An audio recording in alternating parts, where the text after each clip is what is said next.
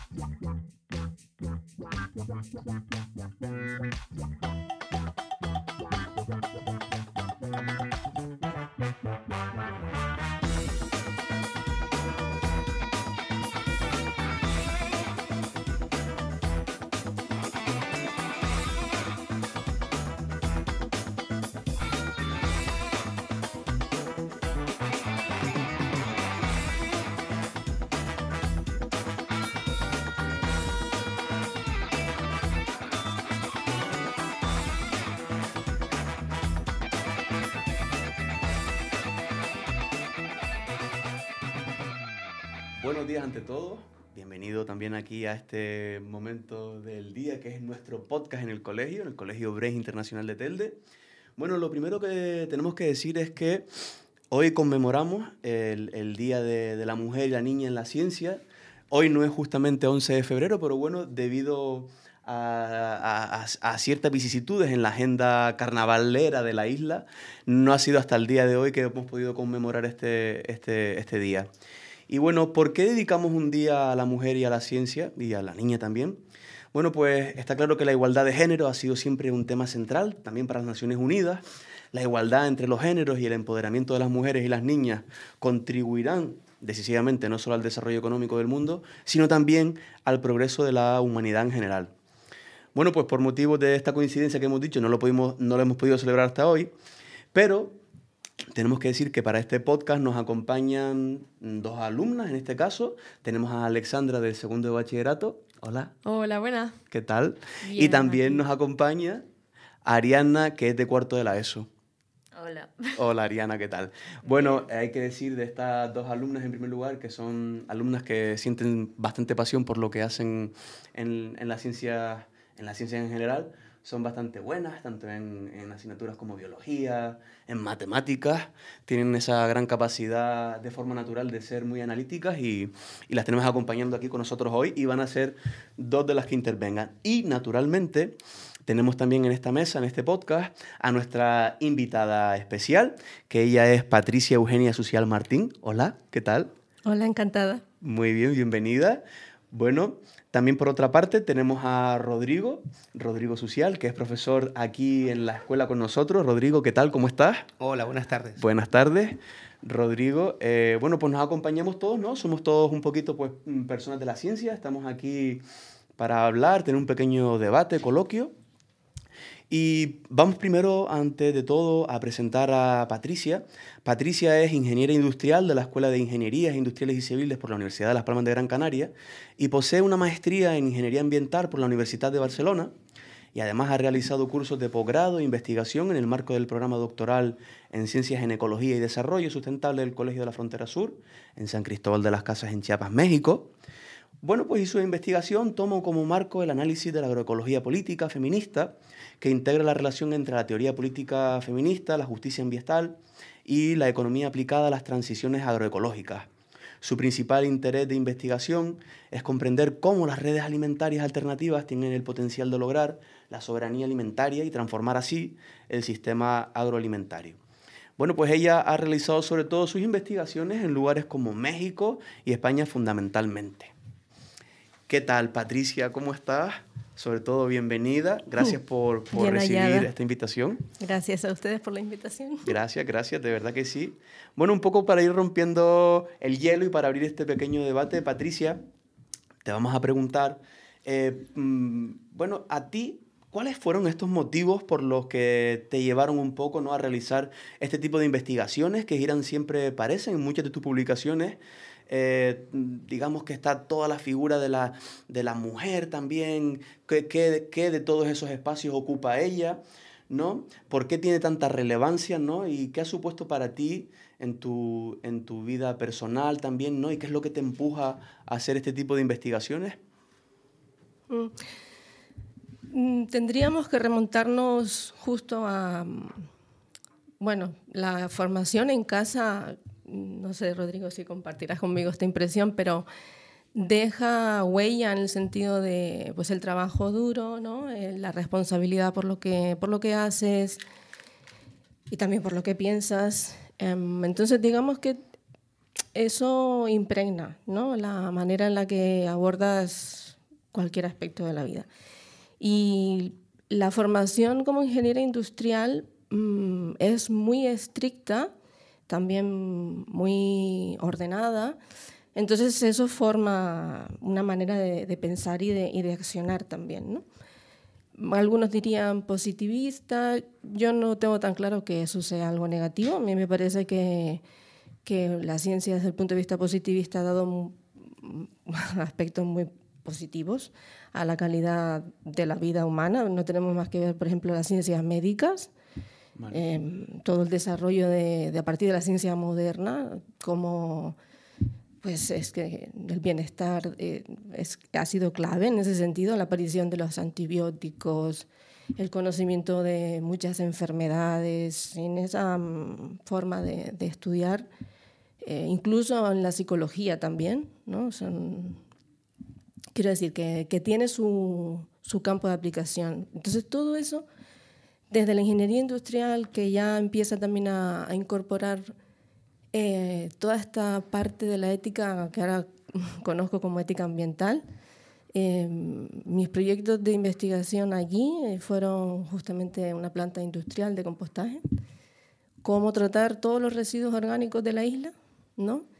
En los, los orgánicos, ¿sí? lo que generamos en la cocina, eh, e incluso también en actividades agrícolas. Aquí empieza esta vinculación mía con lo agro, ¿verdad? Vale. Eh, lo forestal, ¿sí? toda esta parte que no dejan de ser pues, nutrientes como el nitrógeno y el carbono, esenciales ¿no? para, para que las plantas puedan crecer y de las plantas nosotros. Em, Sí, parece quizás, ¿no? También como que nos pone- ponemos el foco en el producto final, pero olvidamos todo el proceso, ¿no? Por dónde ha pasado, por la tierra, ¿no? Todo lo que implica ahí. Exacto, o sea, esa, ese es el origen, la tierra. Vale, Una tierra sin vida no puede generar vida. muy bien. ¿sí? Le tienes que aportar, ¿no? Y no es mm, casual que, por ejemplo, eh, ahora mismo están construyendo toda esta eh, línea que le llaman verde, ¿no? En el desierto del Sahara. Entonces está, pues están construyendo vida a partir de la aportación de, de materia orgánica, ¿no? Al, al suelo. Entonces, e- ese es como el, el- el origen, el sustrato, ¿verdad? Y luego cuando empiezo a estudiar ingeniería ambiental, que es como una ampliación ¿no? de, de- de esa parcelita de, de la ingeniería in- industrial, también me centro en la cuestión de las compostas, de cómo construir suelo, materia orgánica, a partir de estos residuos orgánicos, a otra escala, a una escala que podríamos denominar pues, doméstica o comunitaria, ¿no? a partir de, en el caso de la Universidad de Barcelona, los residuos de las cafeterías, pero también eh, la Universidad de Barcelona, en las facultades de Biología, Química, Física, que era donde yo estaba, tienen allí como un invernadero para el estudio de plantas y tal, y, y luego también tienen una zona jardinada. Entonces todos los residuos, residuos ¿eh? O restos más bien, vegetales y que también eran de poda, los utilizábamos en, el, en, el- en la investigación. Claro, para buen aprovechamiento al final. Bueno, Darle un segundo uso, ¿no? También. Mm, es que, bueno, reutilizarlo, transformarlo, también, porque eh, no, no, lo reutilizas, lo transformas en algo que los microorganismos puedan comerse, ¿sí? que esté eh, todo lo que está empacado en, en, algo que es celulosa, se lo puedan comer después las plantas. Bueno, entonces digamos que el proyecto en la ingeniería ambiental tenía que ver con eh, justamente algo más específico de, del compostaje, de construir, generar suelo, y mm, me vincula al mismo tiempo con un grupo ecologista de la universidad, la Facultad de Biología en particular, que se llama o se llamaba Escamot Verd. Es un grupo ecologista eh, de, de allí. Tenían un huerto escolar, un huerto universitario, y esa es mi toma de contacto con, con la producción de alimentos ¿sí? Teníamos allí, pues eso, lechugas, tomates, se nos murieron casi todos porque vino una plaga de hongos, nos quedamos sin tomates, las lechugas iban creciendo como podían, entonces necesitaban, ¿qué? Materia orgánica, necesitaban que el suelo tuviese vida. Y ahí un poco intenté aportar eh, lo que yo iba aprendiendo, conociendo y sabiendo. Y también cómo organizar el asunto, ¿sí? Porque eh, la, composta necesita una determinada cantidad de nitrógeno, una determinada cantidad de carbono. No puedes ponerte ahí a meter indiscriminadamente porque no te sale algo de calidad. Te empieza a salir algo degradado que no, no te funciona, digamos. ¿no? Entonces, todo eso mm, junto con esta parte más de conocer cómo funciona la, la sociedad, me involucré en movimientos de justicia social, de justicia ambiental, de mejora de, de, la democracia, de lo que ahora conozco como Estado Social y Democrático de Derecho, que no es una tontería y que ha costado mucho conseguirlo, más de 400 años, que no es poco. Y mm, entonces es la primera pregunta esta de dónde sale lo que como. O sea, porque me está costando, nos está costando que los tomates y las lechugas aquí crezcan. Sí, sí, es verdad que desde las sociedades más actuales, ¿no? tal y como lo conseguimos ahora, da la sensación un poquito lo que decía antes, ¿no? vemos el producto final, eso perfectamente plastificado, envuelto, bien bonito con su fecha de caducidad, pero Mm, la gente no tiene conciencia de lo que hay más allá de todo eso y de todo lo que se precisa, de toda la, pues digamos, no, digamos ya solamente de la parte de la química, sino todo, la sociedad, cómo, cómo se distribuye esa riqueza, quién la distribuye, de qué manera, hacia dónde va. Entonces, claro, hay un trabajo detrás que no se ve porque vivimos en esta sociedad un poco, pues eso, ¿no? Un poco narcotizada, que ve el producto pero no ve nada más allá. Y es una toma de conciencia, ¿no? De vuelta a la tierra. Bueno, a mí de entrada, mm, que cada persona dentro de la sociedad tenga una tarea un trabajo, no, no, me parece ni mal ni bien. O sea, es, es.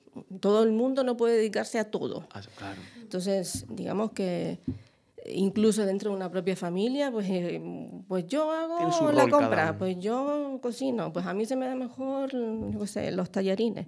Quiero decir, eso en principio no es ni bueno ni malo. Es una cuestión de organización social, ya sea la familia micro o ya sea una ciudad más grande o, una comunidad rural.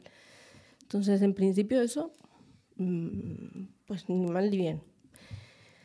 La, problemática puede ser precisamente esa, ¿no? que por el desconocimiento o por no, em, no valorar de dónde viene lo que comemos o de dónde viene la manera en la que nos organizamos, mm, comencemos a desafectarnos, ¿no? O a generar un pensamiento negativo hacia aquello que desconocemos. Yo, yo diría que ahí es donde necesitamos abrir las puertas, ¿no? Y, y por responder un poco en esta cuestión de qué ha supuesto para mí toda esta experiencia vital, claro, eh, precisamente es Mm, esto que yo pienso, que yo empiezo a conocer, soy la única, no, evidentemente no. Solo lo conozco y lo pienso y se piensa en Cataluña, donde he desarrollado todo esto, porque también se entronca eh, el hecho de que estaba trabajando en precisamente docencia en sensibilización ambiental y en educación ambiental y con adultos que uno piensa, pues ya tienen su cabeza formada, esto va a ser imposible de modificar el pensamiento. Y no, o sea, em, precisamente lo que necesitaban era la información, el acceso a todo esto, eh, cómo está afectando, qué nos está sucediendo. Y porque también tenemos un poco esta idea de que, mm, pues científicamente, mm, la información es el agro eh, genera un 20 un 30% de los gases de efecto invernadero. Pero automáticamente la conclusión no puede ser, es que son los culpables. si no generan alimentos, a ver, díganme si conseguimos que la comunidad humana viva sin comer. O sea, un poco de seriedad, ¿no? Eh, justo esta parte, ¿no? Es la de, pero es que los seres humanos contaminamos. Y todas las actividades humanas contaminan. Y todas las actividades humanas generan un impacto en el ambiente. O sea, absolutamente todas. La respiración humana genera CO2, ya de entrada. Ahora, ¿el CO2 en sí es malo? Bueno, a lo mejor no, produce un efecto que se llama invernadero. A ver, díganme, en los invernaderos no se, no se, no se cultivan alimentos. Bueno, o sea, a lo mejor... Entonces, se alimenta de ello porque las plantas que comen, o sea, en el sentido de que respiran CO2, ¿no? Claro. Entonces, digamos que la cuestión no es una, no es una idea de este elemento, esta práctica, esta actividad es nociva, es contaminante ya por sí y la estigmatizamos. La cuestión es la cantidad. ¿no? La cuestión es en qué nivel esto puede empezar a generar rupturas, desequilibrios en el ecosistema. ¿Vale? Aquí es donde está la clave me parece a mí, desde mi, desde mi punto de vista y de mi percepción. Entonces, mm, y al mismo tiempo es, eh, siguiendo con esta línea, no, el agro no es culpable de la contaminación ambiental. Yo aquí, lo siento, pero tengo que lanzar una flecha de, de apoyo ¿no? a quienes nos dan de comer. Claro. Entonces, sí, parece que la narrativa está puesta de otra manera, ¿verdad? Narrativa claro. general. Y luego también esta idea de lo desconocido genera miedo. Mm, esto es algo antropológico, o sea, la oscuridad, uy, cuidado, ¿no? Por eso la idea de que el fuego tiene que estar perpetuamente encendido y como se apague es un problema en la comunidad y se mataban a la persona que apagaba el fuego.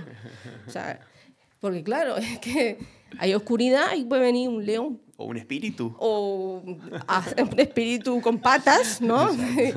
y claro, porque le interesa lo que tienes en la comunidad al lado fuera de bromas, como un poco para acercar esto, que viene de, de, lejos, quiero decir, esto está bien insertado en, nuestra, en nuestro modus de, de, vida, ¿no? Entonces, digo, el miedo a lo desconocido es, una, es, una, es un hecho, yo diría antropológico. Entonces, lo que hay que, lo que, hay que hacer ante lo desconocido es poner luz, iluminar. Conocimiento. conocimiento, o sea, mm, la escuela no se llama Brains, para abrir el brain, ¿no? y dejar que lo que está, lo que está fuera de nosotros entre, dentro, ¿no? Y bueno, esa, esa es una parte de la experiencia vital y académica que, mm, que digamos que me permite decir, ah, esto es desconocido porque desconozco a estas personas. Esto es desconocido porque desconozco este entorno cultural, político, territorial, lo que sea. Bueno, ante lo desconocido, luz, y mm, el principio de precaución ¿no? y el de no atribución, esta falacia de la asociación de por aquello de que esto genera esta consecuencia y es malo de por sí. Pues no.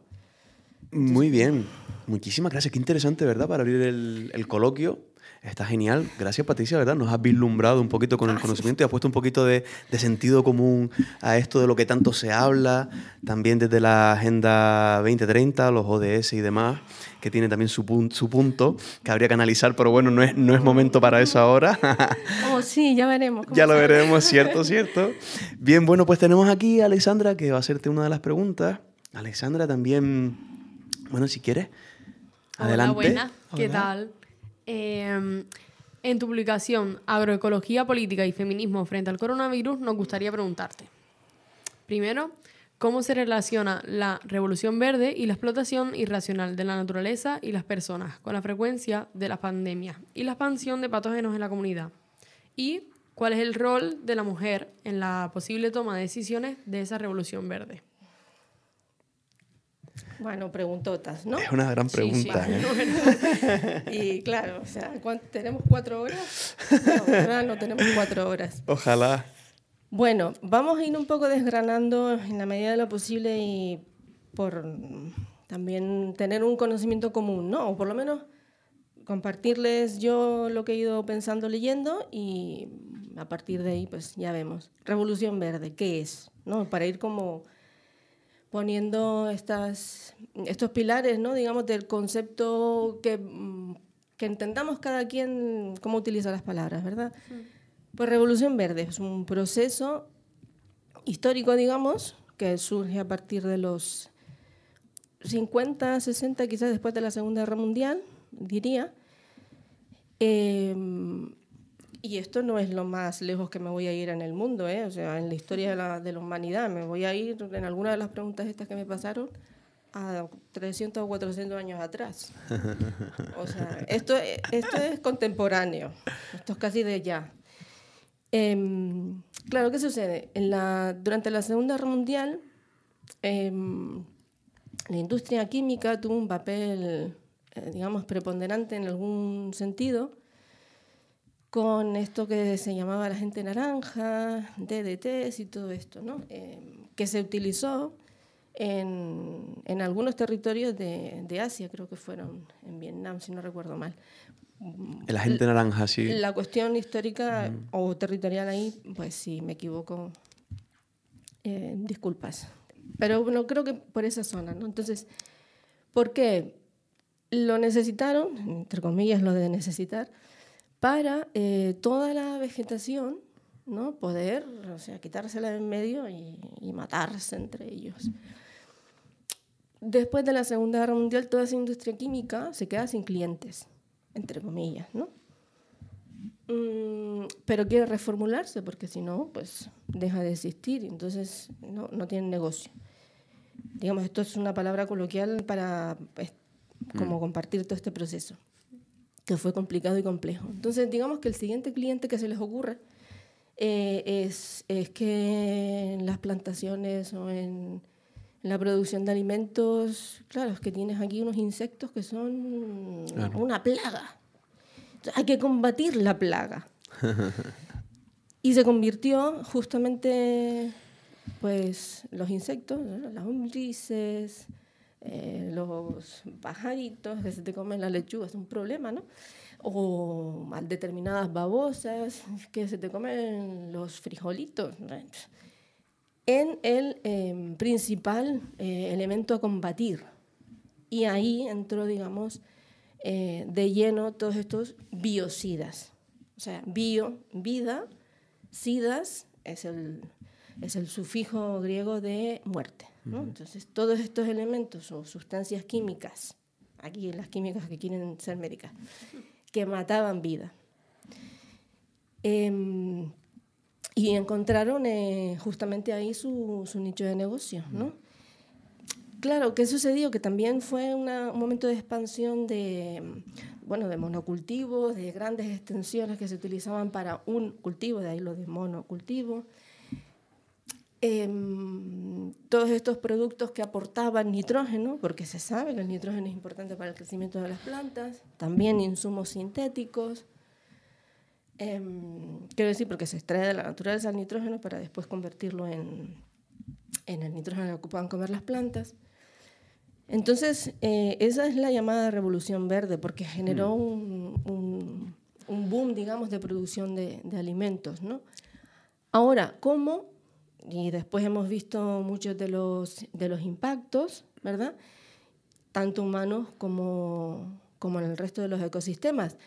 En ese sentido y en ese contexto surgen varias publicaciones que eh, darán cuenta de esto de la segunda parte de la pregunta, ¿no? de la explotación irracional de la naturaleza. Una de ellas eh, es de la bióloga, precursora, digamos, dentro de- del movimiento ecologista, del pensamiento y de la, praxis ¿no? de ecologista, eh, La primavera silenciosa. Fue un libro muy importante en su momento porque ya el título en sí eh, mm, da cuenta, ¿no? digamos, de lo que, de, la- de lo que estaba generando. ¿Por qué? Porque la primavera, que se supone que es la explosión De vida, de vida, de color, claro. eh, pajaritos, eh, abejas, mariposas, ¿no? Es toda esta, toda esta eclosión ¿no? de, de todos estos insectos y, y- y- y aves Había muerto dejó de sonar, Claro. dejó de sentirse Mm. en, en el mundo rural y en las ciudades. Se convirtió en silenciosa. Entonces Rachel Carson, con mucho trabajo también y sufriendo pues injurias y calumnias de quienes, de quienes estaban viendo en el ojo del huracán, relaciona precisamente eh, la forma de producir alimentos, o sea, la forma de explotar de una manera totalmente irracional en el sentido de, de- de no ordenada, de no, Inhumana también. pre- de no precavida, ¿sí? de todo aquello que nos rodea, ¿no? En pos de producir alimentos, que es muy importante, vuelvo a insistir, la cuestión es el cómo lo hacemos o cómo eso lo, lo vamos gestionando. Entonces digamos que, todo, que esa sería un poco la relación, ¿no? que viene también de, de muy atrás. Ahora, la cuestión de, de pandemias y de la expansión de los patógenos, yo reflexionaba en este texto en particular que eso es una constante antropológica, o sea, el ser humano no se entiende sin su relación con el entorno. Entonces, la relación con el entorno es la relación con todo. Bichitos, ay, bichitos, Sí, sal. vaya palabra, eh, bacterias, virus, Claro, el mm, frío, el calor va a influir, claro. que influyen exacto en la salud de las, eh, de las personas, etcétera. ¿no? Entonces, digamos que eso no es raro. En este, Eso- en este sentido, ¿qué papel mm, juega el- la mujer ahí? que, en- que- que vaya ya directamente, ¿no? Que me estoy haciendo un lío. No, no, no, no, para nada. Quiero decirte, en, en todo este, digamos, en, en toda esta imbricación de, de componentes, de elementos, la figura de la mujer, en este, en este sentido de la revolución verde, ¿qué puede o qué aporta para transformar un poco todo eso y darle otro sentido? ¿no? Es como quizás eh, da la sensación de que a lo mejor todo este proceso de, de producción industrial a nivel agroecológico o agrícola viene un poco, parece que en, pos únicamente de encontrar pues el beneficio ¿no? a nivel económico, pero a lo mejor se ha deshumanizado, ¿no? ¿Puede quizás la mujer darle otro punto de vista a esa producción o qué, qué de todo eso puede aportar, digamos, el rol de, de la mujer en, en esos sistemas de producción? A mí me parece que es, es una pregunta un poco trampa, porque es como extraer, digamos, del contexto a la mujer. Bueno, eso es como una, como una generalidad, digamos, la mujer no es un ángel, tampoco es un demonio, es una persona normal y corriente como todo el mundo. O sea, la, la, la virtud ¿no? de las mujeres y la naturaleza, yo no la comparto hay sensibilidad también por parte de los varones y también insensibilidad por parte de algunas mujeres. O sea, Claro. Yo diría que en ese sentido mm, me aparto, digamos, de, de- de estas cuestiones que asocian por defecto de un sexo de nacimiento una determinada característica o, o pensamiento o forma de actuar. Yo no lo comparto.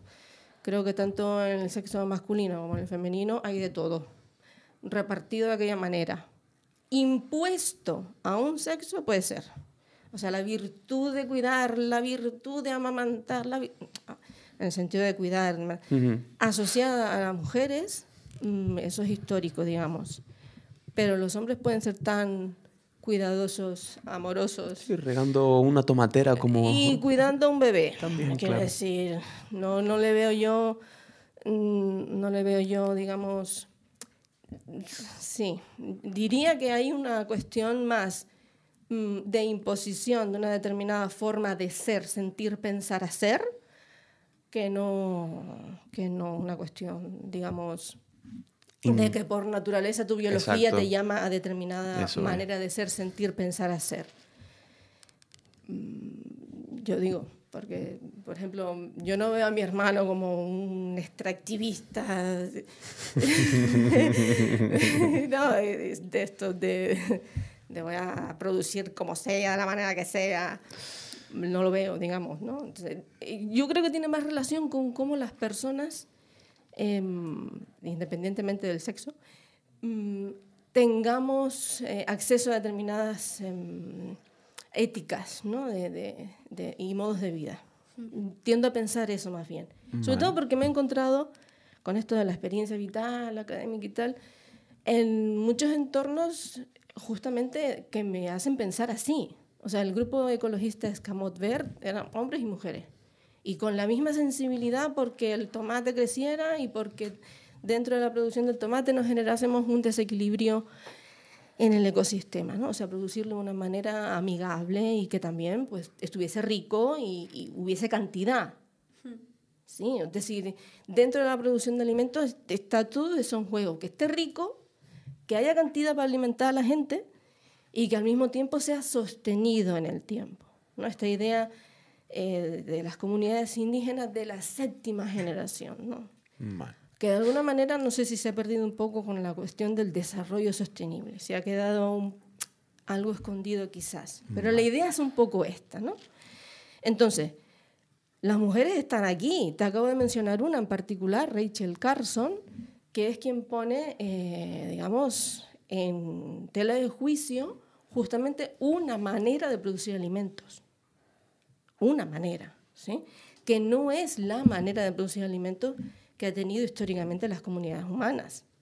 O sea, eh, la manera sintética o no o inadecuada, quizás, como esta idea espinosista de las ideas adecuadas e inadecuadas, de producir alimentos, de generar desequilibrios o rupturas en el ecosistema, es de un telediario, como quien viene a decir, pues de los 60 o por ahí, o 50, o sea, tiene 60, 70 años.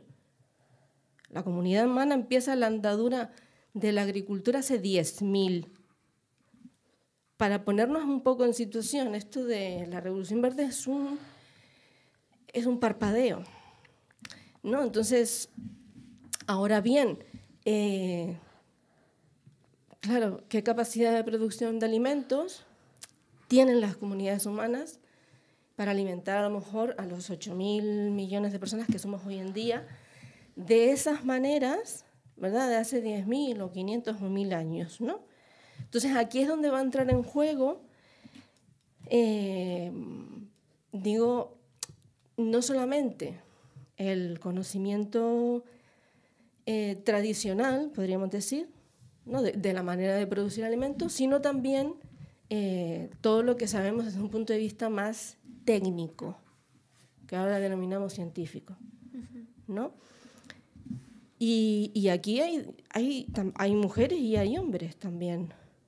No, no le veo yo la, mm, la particularidad de que un sexo en concreto sea el más relevante en el, en el asunto, ¿no? Digo, me parece a mí.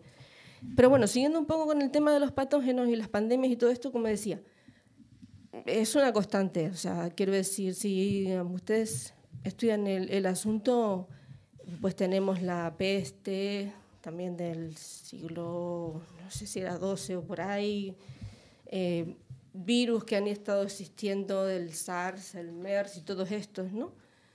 O sea, están ahí. En la medida en que tenemos contacto con los animales no humanos, eh, tenemos contactos también con sus propias biotas, ¿no? o sea, sus propios gérmenes, sus propios mm, microorganismos internos. Quiero decir, a mí hace poco me mordió un gato callejero, pobrecito. Y me tuve que tomar antibiótico porque la mano se me puso como un cebollino. Porque su boca tiene una- unas, un- unos mm, organismos, organismos. unas bacterias que son distintas a, a los de mi cuerpo y mi cuerpo no los combate. O sea, entramos en contacto con, con patógenos externos. ¿sí? Ahora, la cuestión quizás aquí es cuánto de ese contacto nos genera un problema a la comunidad humana porque el contacto es eh, excesivo o no precavido. eh, mm, es que intento encontrar la palabra más adecuada para no generar un justo esto de- de- del rechazo, ¿no? de la estigmatización, pero, pero bueno, digamos que los patógenos Sí, están en el ambiente. Supongo que Y- tanto están como mm, digamos, no para perjudicarnos, pero sí que nos pueden provocar cierto daño, también los hay, este tipo de organismos, para no determinar que son todos patógenos, son organismos, unos nos pueden pues, perjudicar, otros nos van a ayudar, porque también tenemos organismos que conviven con nosotros en nuestro sistema digestivo y que conforman parte de nosotros desde nuestra propia genética, incluso también. ¿Vale? Y en la producción de alimentos. Naturalmente, tienen O que sea, tener estamos cabida, hablando de que el final. suelo vivo justamente tiene también eh, microorganismos. Claro. Tanto Sí, de un lado como del otro, positivo Claro, y ¿por qué lo negativo. llamamos patógenos? Pa- patógenos es Ya cuando nos porque producen a daño. los seres humanos nos producen un daño, Claro, pero quizás a otros animales no son No. patógenos, son inertes. sin más. Muy bien. Entonces están ahí. Entonces, Vale. los denominamos de la manera en que nos causan a nosotros, a, los- a la comunidad humana, un perjuicio. claro. ¿Sí? Pero digo, em, están ahí, entonces la manera en que interactuamos con esos, eh, con esos microorganismos es lo que va a determinar si son una fuente de, problema Claro. o, o no en ese no. sentido. ¿sí? O sea, por eso digo, hay una situación. Y a la situación puede ser un problema o una oportunidad, depende de qué cara la mires, depende de quién la analice, ¿no? Entonces digo, las palabras apuntan, digamos, a, eh, a quién las dice. Por eso lo de situar el conocimiento, que también es una cuestión... Aportar luz, ¿no? En ese sentido. Muy bien. De acuerdo, perfecto. Bueno, pues vamos a continuar. Arianna, ¿te ¿le gustaría hacerte una otra pregunta? Adelante, por Sí, favor, yo, yo Arianna. me a comprometo a, responder breve porque veo que nos, nos estamos Sí, saltando el un poco tiempo, el guion. Esto es muy interesante, el tiempo se nos Se nos sigue va volando. echando encima, Ay, pero bueno, vamos a aprovechar todo lo que podamos. Perdón. Em, hola Patricia. Hola. ¿Qué tal, Arianda? Em, bien. en tu publicación, Producir y procesar es político, pasado y futuro en las prácticas alimentarias cotidianas desarrolladas por mujeres campesinas en Chiapas, México, nos gustaría hacerte las siguientes preguntas. Desde tu punto de vista, ¿por qué es importante visibilizar los trabajos de las mujeres campesinas y cómo contribuyen estos trabajos a la construcción de la soberanía alimentaria y sistemas alimentarios agroecológicos? Mm, Bien. Pienso que antes de la pregunta hay una cuestión anterior, ¿no? Digamos que, que es esta idea de por qué la figura de las mujeres tiene relevancia ¿no? en, la investigación que, que intento llevar a término. Bueno, primero porque nací una, quiero decir, en ese sentido yo me espejeo en las mujeres, ¿no? En, sus procesos y en sus experiencias, yo encuentro mm, que las entiendo, o sea, porque soy una. ¿no? Eh, me revelo ante determinadas imposiciones eh, de identidad, de la que sea, de género, de ciudad o de nación o de eh, contexto eh, político o incluso eh, de época ¿no? en la que naces, ¿no? porque eso también influye en, en la condición. Pero mm, entonces, en ese sentido, digo, es mi, es mi espejo. No quiere decir esto que todas las mujeres, todas las niñas tengan las mismas experiencias, pero algunas se parecen. Algunas se parecen. O por lo menos yo las encuentro más cercanas a, a mi propio cuerpo. ¿no? Entonces eso es un hecho, o sea, quiero decir, no, no te puedes, no puedes escapar de, de- de- del cuerpo. Puedes escapar de otras cosas, pero no de eso. Eh, y sería irracional hacerlo.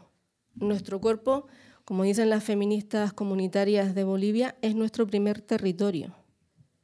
Si no lo cuidamos, ¿cómo vamos a pretender eh, traspasar. Eh, expandir esa idea del cuidado de otros territorios? que puedan ser otros cuerpos humanos, pero también pueden ser los cuerpos del agua, los cuerpos montañosos, los cuerpos costeros, cuerpos no animales, animales no humanos, ¿sí? Entonces, es, es una cuestión que, que podríamos decir es concéntrica, esta idea, es central, es medular, diría yo. Tu cuerpo es tu primer territorio. ¿Cómo lo cuidas? ¿Cómo lo nutres? En ideas, en alimentos, en experiencias, mm, va a ser un poco determinante al final de eh, quién eres y lo que eres, y lo que vas poniendo también un poco en el mundo. Me parece a mí, igual ustedes que tienen otras experiencias vitales, em, pues tienen, tienen otra manera de, de- de verlo. Desde luego, el cuerpo es, mm, dicen por ahí, se escucha así que es un templo, hay que cuidarlo, ¿no? Está claro que si no, no lo nutrimos, como bien acabas de decir, si no lo cuidamos, si no hacemos de él un, un lugar mejor, est- estamos condenados a, a destruirlo en cierta forma y al final eso pues nos va a deteriorar lo que, con todo lo que conlleva, ¿no? Una calidad de vida más baja, diferente, extraña incluso, extraña nuestro propio cuerpo hasta una forma de irrespetuosa de concebirnos y de no darnos ese lugar que merecemos, ¿no? Y de cuidado. Muy bien, qué interesante. Perfecto. No sé si Patricia habías concluido esta parte de la pregunta o te gustaría matizar alguna cosa. Sí, bueno, por cerrar un poco la Sí. idea ¿no? de la cuestión de los sistemas alimentarios y los trabajos de, de las mujeres, Vale. mm, por cerrar, ¿no? Em, hay esta idea, voy a dejarlo un poco en el amplio aspecto mm, impersonal, con el verbo haber. Hay esta idea, circula por ahí, que la agricultura es un, es un invento de los hombres, digamos, ¿no?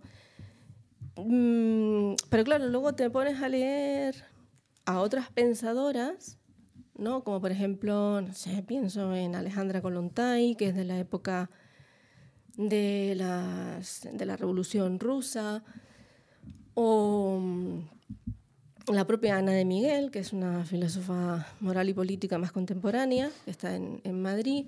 Entonces ellas, eh, y, y también a mm, las integrantes de la Vía Campesina, que es un movimiento campesino internacional, donde hay hombres y mujeres y justo el, cuidado de lo que el Papa Juan Pablo denominaba la casa común, ¿no? Em,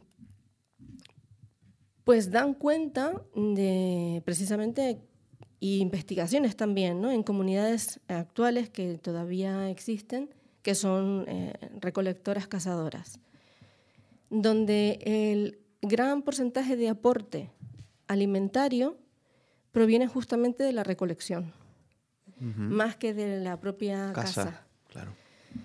Entonces, digamos que mm, por, no sé si por lógica, eh, la parte de la recolección es lo que está más eh, En torno al hogar. cercano, Más cercano, claro. al núcleo donde la población humana está asentada. Y que eso, eh, digamos, pues ha estado más al acceso de las mujeres que estaban al cuidado del bebé recién nacido. No se podían despegar de él por una cuestión puramente fisiológica, que era amamantar, básicamente. No quiere decir esto que pues niños o algunos eh, hombres igual pues impedidos o mayores eh, no estuviesen también al acceso de esas tareas de recolección. Y tampoco quiere decir esto que no hubiera mujeres que iban de casa. De hecho, mm, recientes estudios antropológicos prehistóricos dan cuenta de que sí, las mujeres también iban a cazar mamuts o bichejos de estos enormes. Entonces, digamos que no hay una separación estricta por sexo, digamos, en las actividades humanas. Algunas sí, por una cuestión del cuerpo, pero otras no. Y esto también es importante porque mm, no, recuerdo cuál es la investigadora, si no recuerdo quién es la investigadora que lo, que lo publica, pero se llegan a descubrir huesos, ¿no? Em, de la época prehistórica, digamos, de, de hace ya miles de años, mm, solidificados. Es decir, que pasaron por una fractura, pero se curaron. Es decir, las comunidades humanas no dejan atrás a los caídos, los cuidan. Sí, entonces, por ejemplo, estas personas que a lo mejor no pueden irse a cazar, porque claro, si estás en el, no sé, 4000 antes de Cristo, igual no te puedes recuperar bien de la fractura, pues recolectas. Claro. Entonces, digamos que Contribuye de otra manera al final. contribuyes a la Claro. comunidad, o sea, Sí.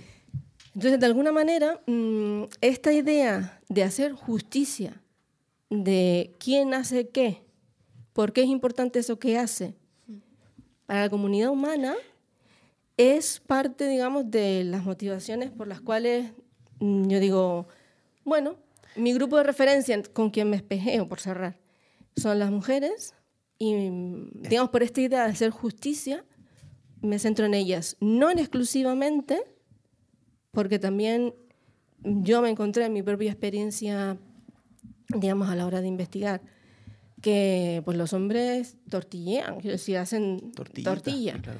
eh, cuidan al bebé, o sea, son papás, pues cuidan al bebé. Mm, Entonces, digamos que no, no hay un, Un- una definición no hay una de los roles. definición tan, tan Tajante, clavada, vale. tan tajante. Que hay una imposición puede haberla, pero es una cuestión más orgánica Adaptada, el ¿no? asunto de la. de la Sí. organización humana. Patricia, me parece súper interesante lo que estás Sí, haciendo y pero- diciendo ahora mismo. Eh, mm, es una manera casi de desmitificar mucho de lo que está preestablecido en los roles actuales. Desafortunadamente, estamos, parece, un poco viviendo esos tiempos de reajustes, mm, de, de tirar abajo estos mitos, de ajustarnos a la realidad científica con debate, con contrastes, ¿no? Buscar, analizar, aportar ese luz, esa luz, ese conocimiento. Desafortunadamente nos estamos quedando sin tiempo, prácticamente nos hemos quedado ya sin tiempo. Así que bueno, Patricia, nos quedamos con muchas ganas de volverte a entrevistar de nuevo, quizás en el futuro. Siempre puedes ser bienvenida. Así que lo primero de todo es, pues eso, primero darte las gracias a ti, Patricia Eugenia Social Martín, ¿vale? Recordemos que nuestra invitada es ingeniera industrial, es divulgadora, investigadora y una mujer, como acabamos de comprobar, de las ciencias completamente. Eh, gracias por, tu, por tus aportaciones, por ese conocimiento que tienes por desmitificar mucho de lo que se, se establece de la narrativa actual, incluso desde el propio feminismo. Espero que nadie nos eche del colegio por decir esto. y bueno, y por seguir investigando y que las ciencias, sobre todo las ciencias, sean de calidad, de, de rigor, no solamente para todas, sino para todos. Así que tenemos que darte las gracias. Gracias, Rodrigo, también por, por la invitación a tu hermana. Muchísimas gracias. Muchas gracias, a todos gracias. por acompañarnos. Gracias, niñas, chiquillas, gracias por todo. Espero que hayan aprendido mucho. A la invitada, por favor. Nada, alguna cosa si quieren puntualizar, sin problema. Solo por despedirme también, agradecer a, a mi hermano por haber pensado en, en mí, que podía, pues no sé, aportar, aunque sea pues de, de esta pequeña parcela, ¿no? Porque, bueno, hay grandes pensadoras en estos temas, ¿sí? Entonces yo me encuentro ahí casi como un bebé haciendo mis primeros pasitos y bueno, fue un, fue un placer y, y un honor haber podido compartir estas pinceladas, digamos, y, Igualmente. y que ese futuro sea próximo, digo. Muchas gracias. Que no esperen al, al año que viene. Gracias, gracias. Vale, gracias. Gracias. Muchas gracias. Brainstel de Radio.